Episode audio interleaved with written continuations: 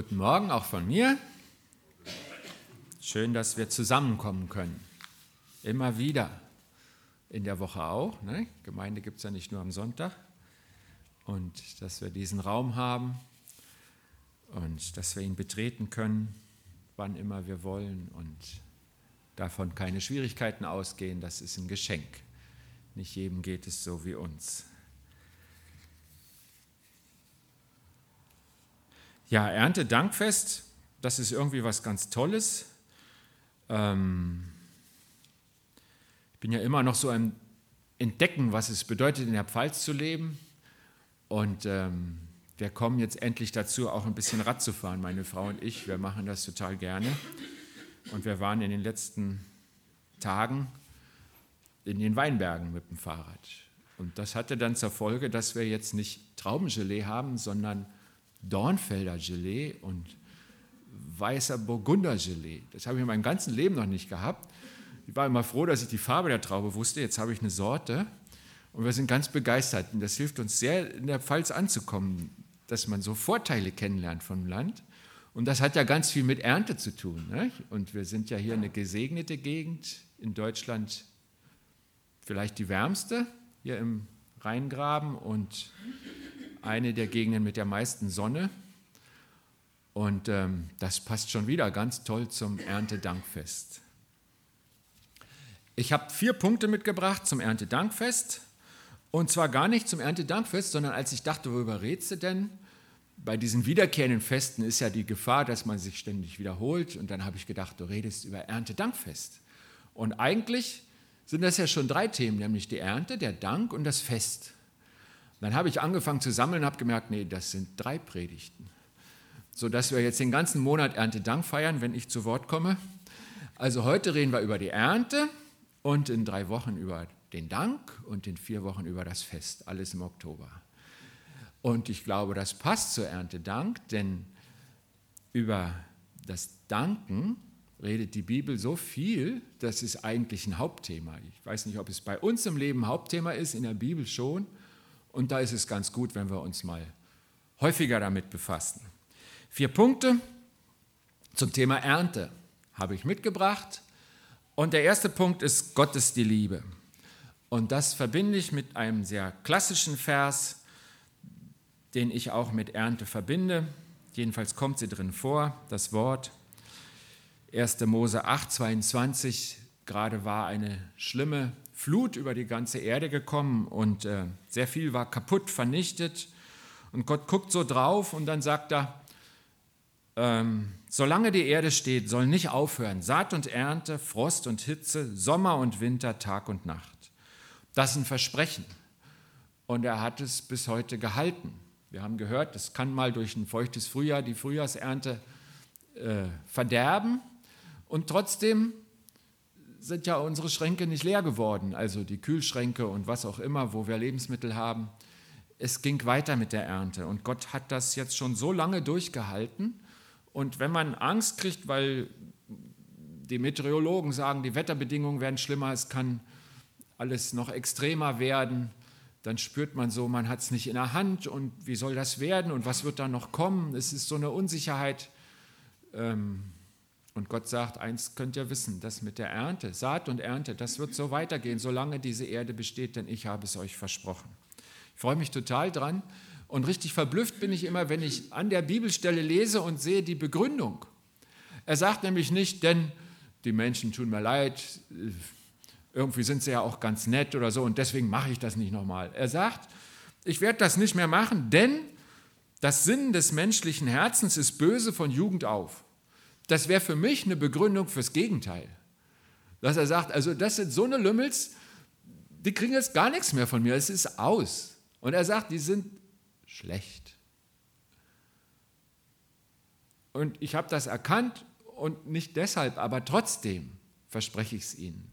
Nicht, weil die Menschen so toll sind, sondern weil ich Gott mich entschieden habe, gütig zu sein und gnädig. Und das hat er wirklich durchgezogen und das ist der Grund zum Danken. Nicht, dass wir Deutschen so toll sind und mit Bewässerungsanlagen mehr Ernten aus dieser Erde ziehen können, denn die viele Sonne hat ja auch zur Folge, dass es hier weniger regnet und da würde ja einiges verderben, aber das Grundwasser ist niedrig Und wir haben in den Gemüsegegenden wahrscheinlich meistens zwei Ernten im Jahr oder sogar noch mehr. Gut, hängt auch mit Technik zusammen und so weiter, aber Grund zu danken ist nicht, was wir so Tolles können, sondern was Gott uns so gerne schenken will. Und er sagt, das hängt überhaupt nicht von euch ab. Wenn es von euch abhängen würde, würde ich draufhauen. Aber ich mache es nicht, denn ich bin gnädig.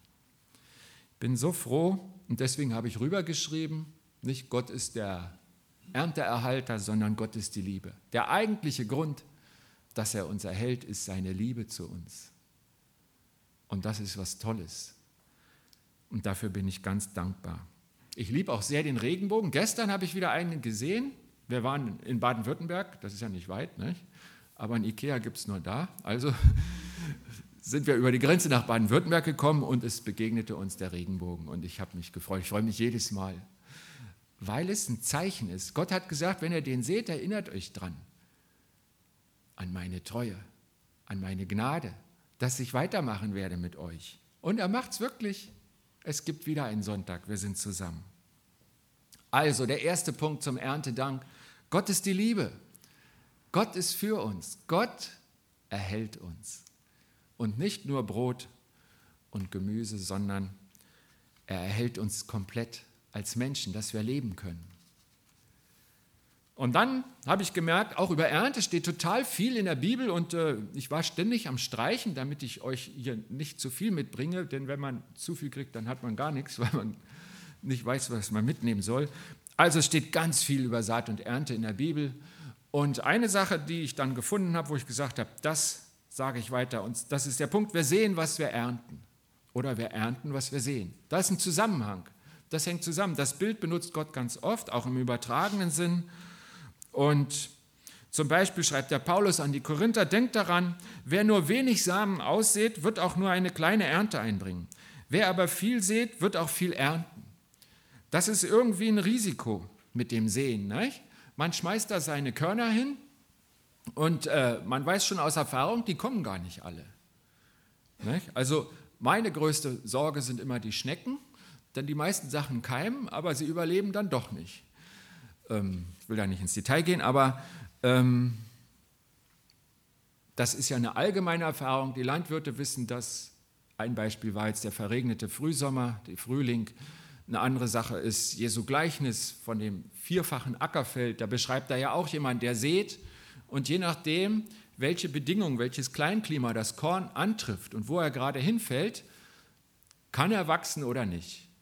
Und der Bauer, der kann ja nicht körnchenweise das so setzen, der würde ja nie seinen Acker fertig kriegen. Der wirft das aus und er riskiert, dass ein Teil kaputt geht. Und trotzdem, sagt jetzt Paulus und erinnert uns dran, es ist normal so und trotzdem, wenn du es machst und je mehr du auswirfst, umso mehr erntest du. Unter normalen Umständen ist die Ernte größer, weil Gott das in den Körnern so angelegt hat, dass trotzdem viel mehr übrig bleibt. Weil Gott darauf geachtet hat, dass jede Art erhalten wird. Und das gilt für die Störche, das gilt für die Fliegen, das gilt aber auch für die Körner. Und er weiß, dass da ein Schwund ist. Also immer wenn ich den schönen Weg hierher fahre, komme ich an einer Stelle vorbei, wo ein großer Baum an den dicht bebauten Straßen ist. Das ist eine Kastanie, die Weg hierher im Kaiserpfad.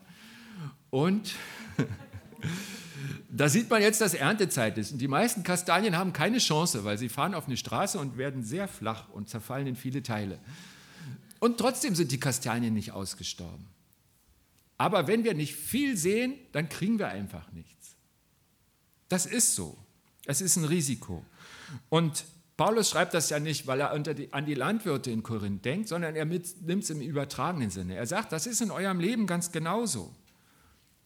Man sieht auf Hoffnung, man sieht noch nichts vom Ergebnis. Das Einzige, was man weiß, ist, in einem Monat ist das Ding verfault, was ich da in die Erde pule oder draufschmeiße. Viel mehr weiß man nicht. Und dann muss das passieren, dass sie keimt, dass sie wächst, dass sie stark wird und Frucht bringt, die Pflanze. Und ich glaube, ähm, das ist nicht nur mit dem Korn so, sondern auch mit Eigenschaften, die wir aussehen können, zum Beispiel Fleiß oder Gerechtigkeitssinn oder Ehrlichkeit. Das ist so eine Saat auf Hoffnung. Man weiß nicht in der Situation, ob man einen Vorteil davon hat. Es gibt ja einige, die leben dir das Gegenteil vor. Der Ehrliche ist immer der Dumme, ist so ein Sprichwort in unserem Land. Nicht? Die sagen genau das Gegenteil. Und jetzt ist die Frage, wenn ich ehrlich bleibe, da sehe ich aus, ich weiß noch nicht, was passiert. Bin ich wirklich der Dumme oder wird es Gott in dieser Situation auch segnen? Was kriege ich denn da raus? Und ich denke, wenn man sich an das Bild mit den Körnern erinnert, dann weiß man, wenn ich immer der Ehrliche bin, sehe ich vielleicht manchmal wie ein Verlierer aus. Das Korn geht verloren. Aber in der Summe segnet Gott. Und da hilft es mir, an die Körner zu denken, dass ich nicht bei jeder Situation denke, Mist, habe ich jetzt einen Nachteil? Ich werde manchmal einen Nachteil haben, ja. Aber prüft es doch und werft reichlich Körner aus von dem, was Gott sehen möchte, ob Gott es nicht segnet. Und ob da nicht sein Versprechen genauso gilt mit Saat und Ernte, dass es nicht aufhört und dass er gerne die segnen möchte. Was ist denn das Saatgut, das wir auswerfen? Ich habe hier noch einen Vers mitgebracht. An die Galater schreibt der Paulus, macht euch nichts vor. Gott lässt keinen Spott mit sich treiben. Jeder Mensch wird ernten, was er gesät hat. Wer auf den Boden der menschlichen Selbstsucht sät, wird von ihr den Tod ernten. Wer auf den Boden von Gottes Geist sät, wird von ihm unvergängliches Leben ernten. Wer auf den Boden der menschlichen Selbstsucht sät, wird von ihr den Tod ernten. Wer auf den Boden von Gottes Geist sät, wird von ihm unvergängliches Leben ernten. Saatgut ist irgendwie mein Handeln, auch mein Denken, mein Leben. Er spricht ja hier nicht von der Saat, nur von der Ernte, doch auch auf der Saat, auf den Boden der menschlichen Selbstsucht sieht man. Also er fragt, sagt, wo sehe ich hin? Darauf kommt es an. Und ähm, das heißt ja so ein bisschen, wo stelle ich mich hin? Worauf baue ich mein Leben auf? Baue ich auf die menschliche Selbstsucht? Das Fleisch steht hier wörtlich übersetzt, aber da kann man sich nicht so viel vorstellen. Und ich denke, das ist so gut übersetzt. Wenn ich mich auf diesen Standpunkt stelle und mich darum drehe, dann ernte ich was. Und Paulus sagt, es ist der Tod. Es bleibt nichts übrig. Es ist die Vergänglichkeit, es ist äh, das Nichtbestehen in der Ewigkeit. Und wer auf den Boden von Gottes Geist sieht, das heißt, wer sich dahin stellt und da sein Leben aussieht, der erntet unvergängliches Leben. Das heißt, er empfängt die Gnade von Gott. Gott sagt, mit dir geht es weiter, von dir will ich mich nie mehr trennen, du sollst bei mir sein. Wo sehe ich hin? Was ist mein Lebensziel? Worauf richte ich mich aus? Auf Gott und seine Gebote, auf mein Leben und das, was ich wünsche, hoffe und will? Ich weiß nicht, ob ihr dieses Bild erkennen könnt, das ist schwarz-weiß. Die sehen alle so ein bisschen altmodisch aus. Ne?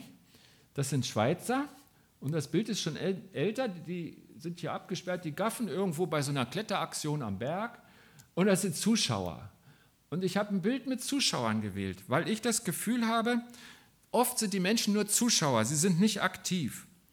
Ich bleibe in meiner Wohlfühlecke. Ich gucke, wie es die anderen machen. Ich gucke, ich tue das, was mir Spaß macht und was mir vertraut ist. Nichts Neues, nichts Anstrengendes, nichts Unangenehmes. Und da, da kenne ich mich aus, diesen geschützten Bereich verlasse ich nicht. Und ich glaube, dass das nicht gut zu Gott passt. Gott sucht nicht die Zuschauer, Gott sucht die Aktiven. Und ich glaube, da sind wir in der Gefahr. Wir haben als Familie kürzlich einen Film gesehen, einen christlichen, der heißt God's Not Dead. Da gibt es einen sehr guten Film zu und da kommt, kam jetzt gerade der zweite raus. Und ähm, die Filme sind beide gut. Sie, meiner Meinung nach, stellen die das nicht so plakativ dar. Wenn du dich zu Christus bekehrst, klappt alles. Wenn du dich nicht bekehrst, klappt gar nichts. Sondern sie beschreiben Christen in einer Notsituation, wo scheinbar auch Sachen nicht gelingen. Aber in der Summe hilft ihnen Gott. Das ist ähm, glaube ich, ein gut gemachter Film, weil er die Wirklichkeit abbildet und wie Segen aussehen kann. Mit den vielen Körnern, aber in der Summe ist der Segen da.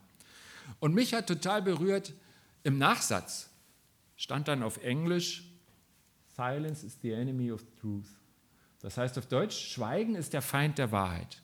Und dann habe ich mich ertappt gefühlt, dann habe ich Angst gekriegt, dann habe ich das Gefühl gehabt, Mist, da gehöre ich dazu. Wie oft habe ich schon geschwiegen bei christlichen Themen in der Öffentlichkeit, wenn man so lächelnd die Maske aufsetzt und nicht reagiert, dann kommt man da raus, ich habe nicht gelogen, würde ich ja nie tun als Christ, aber ich habe auch nichts gesagt. Ist denn das richtig? Schweigen ist der Feind der Wahrheit. Manche lehnen sich aus dem Fenster, auch in unserer Gesellschaft und erst recht in der Welt. Und wenn wir die alleine lassen und schweigen, machen wir uns mitschuldig. Und das, glaube ich, kommt immer mehr in unser Land, in unser Dorf, zu uns. Ist es Feigheit, ist es Bequemlichkeit, ist es diese Berechnung? Und es gibt viele Themen. Zum Thema Gleichheit der Geschlechter, was jetzt mit Gender benannt wird, gibt es immer wieder kleine Meldungen. Jetzt der neue Lehrplan in Hessen hat das festgesetzt, ohne Nachfragen bei den Eltern, was alles gelehrt werden muss. Und es ist haarsträubend. Voll die Ideologie, dass den Kindern beigebracht wird, such dir dein Geschlecht aus, probiere aus, das ist nicht schlecht und so. Das soll allen Kindern in Hessen beigebracht werden. Und dann können wir sagen, na gut, wir sind ja hier in Rheinland-Pfalz.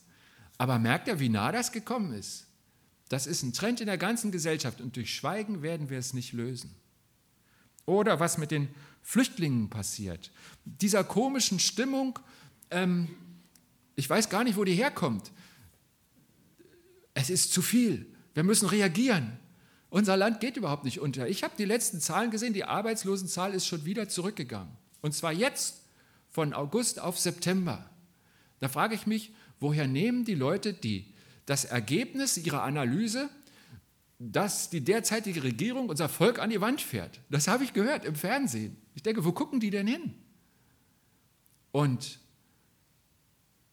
wenn wir nicht aufstehen und sagen, wir denken anders, verbreitet sich immer mehr diese Meinung, ja, so ist es doch. Und mit einmal schwenkt unser ganzes Land um in eine Richtung, die Gott nicht ehrt. Wie ist es denn mit dir und dem Schweigen? Ich glaube, dass im Moment die Gefahr sehr groß ist, weil wir in einer Zeit leben, in der wir uns durch Schweigen mitschuldig machen. Ich glaube, und so eine Zeiten gab es schon mal, auch im Dritten Reich und so. Wir kennen als Volk eigentlich Situationen, wo es immer schlimmer wurde, weil viele zu lange geschwiegen haben.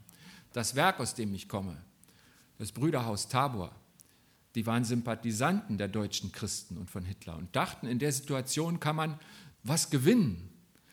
Wir standen auf der falschen Seite als Christen. Und erst viel zu spät haben wir gemerkt, dass es schlecht ist.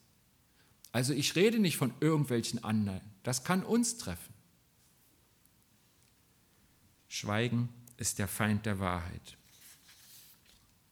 Ich lese mal, wie der andere Vers weiterging, der an die Galater, wo da eben stand, wer auf dem Boden der menschlichen Selbstsucht sät, wird von ihr den Tod ernten. Wer auf den Boden von Gottes Geist sät, wird von ihm unvergängliches Leben ernten. Gleich weiter schreibt er, wir wollen nicht müde werden zu tun, was gut und recht ist. Denn wenn die Zeit da ist, werden wir auch die Ernte einbringen. Wir dürfen nur nicht aufgeben. Solange wir also noch Zeit haben, wollen wir allen Menschen Gutes tun, besonders denen, die mit uns durch den Glauben verbunden sind. Ich freue mich, dass die Bibel so deutlich ist. Dass es nicht so ist, dass wir sagen, hm, ja, aber wie übersetze ich das denn in die heutige Zeit? Ich finde, ich verstehe da ziemlich viel von und es ist sehr deutlich, was ich da lese und höre. Wir kriegen hier ein weiteres Stichwort, die verfolgten Christen. Einer der Gottesdienste, der mich am meisten berührt hat in den letzten Monaten, war der Gottesdienst von Open Doors, wo der Willi Kuhn hier bei uns war im August. Und ich kenne keinen persönlich, der verfolgt wird, weil er Christ ist. Solche gibt es auch in Deutschland, aber ich kenne sie einfach nicht. Aber was wir auf alle Fälle tun können, ist beten. Und das ist nicht nur die Beschäftigung fürs Regenwetter, wenn ich sonst nichts weiß, sondern das ist was ganz, ganz Wichtiges. Wenn man die Berichte hört von den verfolgten Menschen, dann sagen sie, was mir Kraft gegeben hat, ist zu wissen und zu spüren, wie viele hinter mir stehen. In anderen Ländern, die ich gar nicht kenne, immer wieder kommt diese Rückmeldung. Ein Gebet ist Teilhabe und echte Hilfe weil Gott das so gemacht hat, weil er uns das Gebet gegeben hat und weil er auf unser Gebet hört. Das hat auch was mit der Liebe zu tun. Mein erster Punkt war ja, Gott ist die Liebe. Jesus selber sagt mal, als eine Sünderin zu ihm kommt und ihn salbt, ich sage dir, ihre vielen Sünden sind vergeben, denn sie hat viel Liebe gezeigt. Wem aber wenig vergeben wird, der liebt wenig. Und immer die Frage, wie ist es denn mit mir? Habe euch erzählt, mich hat dieser eine Vers getroffen mit dem Schweigen. Das ist der Feind der Wahrheit. Sehen wir viel oder sehen wir wenig? Mein dritter Punkt, Gott hat in uns investiert. In Römer 5 steht im Vers 5 so ein Vers, den ich sehr gerne habe. Die Hoffnung lässt nicht zugrunde werden, denn die Liebe Gottes ist ausgegossen in unsere Herzen durch den Heiligen Geist, der uns gegeben ist. Da haben wir was bekommen. Es ist uns gegeben. Wir haben es uns nicht verdient, wir haben es uns nicht erkämpft, wir konnten es nicht bezahlen. Es wurde uns gegeben. Und wieso dieses Glas, was sich da füllt, es fließt in uns hinein, weil Gott es möchte. Gott hat in uns investiert. Und wir haben ja gehört, dass Gott die gefallene Welt erhalten will. Das ist der erste Schritt der Liebe Gottes, dieses Versprechen, wo er uns mit dem Regenbogen daran erinnert. Und der zweite Schritt der Liebe von Gott ist, dass er unsere Schuld am Kreuz bezahlt hat in seinem Sohn Jesus Christus.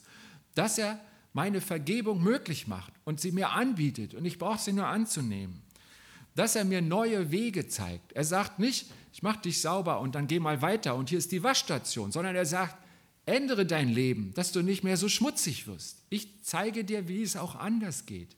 Wir haben neue Wege bekommen und das ist ein echtes Geschenk. Und der Frieden, den er uns schenkt. Die Sache, die ich am meisten spüre als vorher-nachher in meinem Leben, ist, dass ich mehr Frieden habe, dass es wirklich so ist, dass Gott mir Frieden schenkt. Gott hat in uns investiert. Er ist nicht nur irgendwie in der Nähe. Er will in uns hineinfließen, wie das Licht seiner Liebe in die Dunkelheit meines Herzens. Er kann das Leben ohne ihn erhellen, anders machen, anknipsen. Und er tut das. Er wartet manchmal darauf, dass wir uns öffnen, damit die Liebe besser fließen kann. Gott hat in uns investiert. Mein letzter Punkt mit Gott im Ernteeinsatz. Auch das ist Teil der Reden über Saat und Ernte. Jesus sagt mal zu seinen Jüngern, die Ernte ist groß, aber wenige sind der Arbeiter. Darum bittet den Herrn der Ernte, dass er Arbeiter in seine Ernte sende. Er sagt, bittet. Er sagt nicht, rennt los, sondern er sagt, bittet Gott, dass er das löst. Und ich glaube, das ist für die Aktiven die gerne loslaufen, die gerne die Sachen in die Hand nehmen. Denen sagt Gott, schaut auf Gott, wartet auf sein Kommando. Auch an dieser Stelle sagt er zu den Jüngern, bittet den Herrn der Ernte und danach schickt er sie los. Es trifft dieselben Leute, denen er das Beten sagt. Aber es ist eine wichtige Reihenfolge.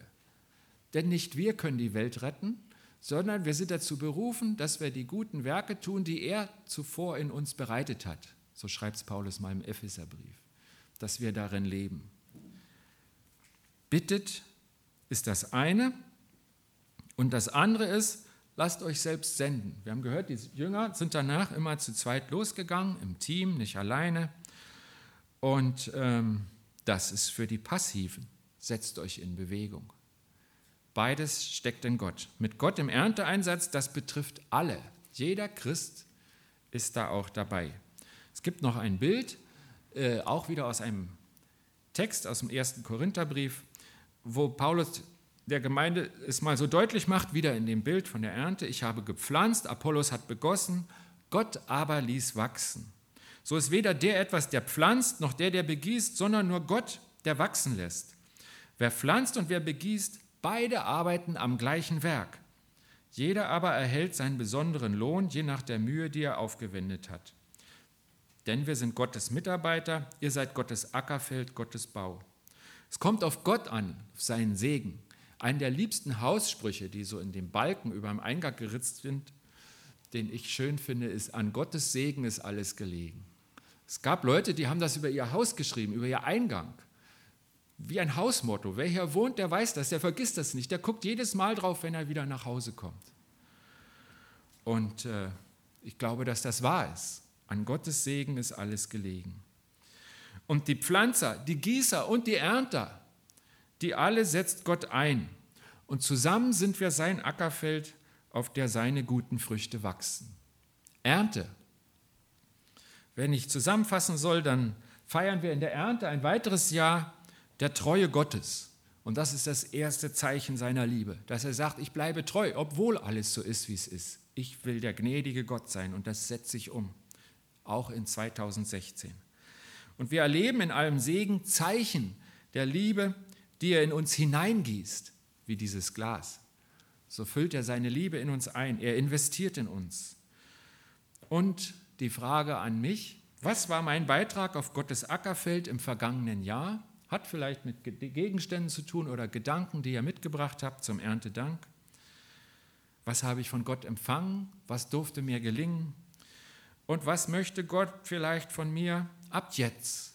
Denn bei Saat und Ernte ist es ja immer so, wenn man die Ernte einbringt, dann gibt es nicht diese Ruhezeit, sondern es beginnt sofort das neue Jahr.